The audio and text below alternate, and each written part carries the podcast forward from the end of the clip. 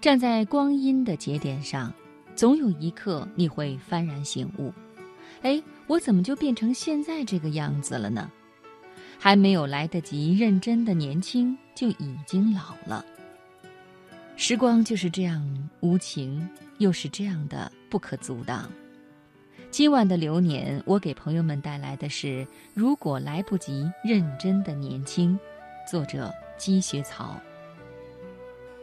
我努力回想这些年都干了什么，起先整天埋首在课本里，努力应付一场场考试，直到被考得外焦里嫩。长箫在手，纵马江湖的俊美少年，只是小说里的人物，而你只不过是一只为了考试而生的书虫罢了，终日因缺少睡眠而浑浑噩噩。然后是比考试更虐心的求职，拿着精心制作的简历，这个门进去，那个门出来，总是被问及一些稀奇古怪的问题。苦思冥想，抓耳挠腮，无从答对，顿觉智商缩水。一家一家面试，一次一次被否定，自信心终于像一朵被寒霜打过的花儿一样，虽不曾凋谢，但早已蔫头大脑。再然后是被一场又一场的恋爱所折磨，不是人家没看上你，就是你没看上人家。每一次失恋都好像世界末日一般。好不容易结了婚，然后是老婆吼孩子哭，你恨不能分身八处，照顾好父母，爱护好老婆，看护好孩子。最重要的是，你要努力工作，开创事业，哪怕那事业小如米粒儿，就连跟朋友发发牢骚都成了奢侈的事情。时间如白驹过隙，悠忽而过。从鲜衣怒马到华发早生，一不小心，大半光阴从指缝中漏掉。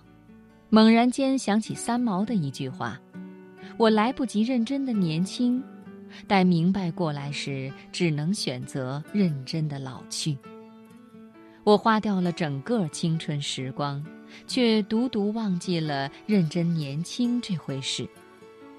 三毛是我十分喜欢的作家，他笔下的撒哈拉、亲爱的荷西、优美的文字、好听的歌声，他的自由洒脱、随性，像光一样强烈地吸引着我。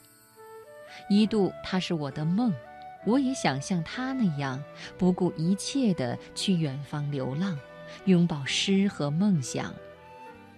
他说：“我来不及认真的年轻。”可是，就在他不曾认真年轻的时光里，他经历了异国的求学时光，经历了沙漠的孤独之旅，经历了爱人的生离死别，经历了常人所不能及的经历。就像他曾经对姐姐说过的话：“我活一世比你活十世还多。”他丰富的人生阅历，他优美的文字。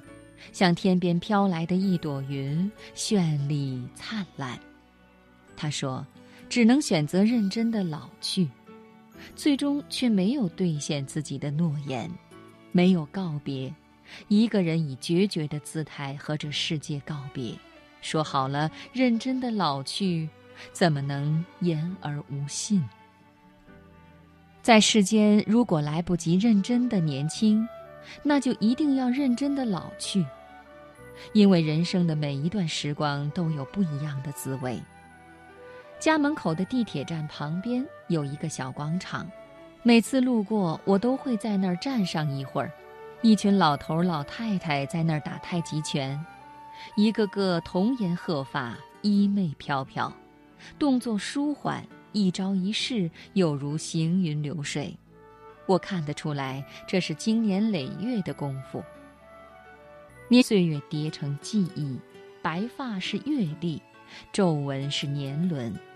快乐的活着，认真有尊严的老去，在沧桑浮世遇见更美好的自己。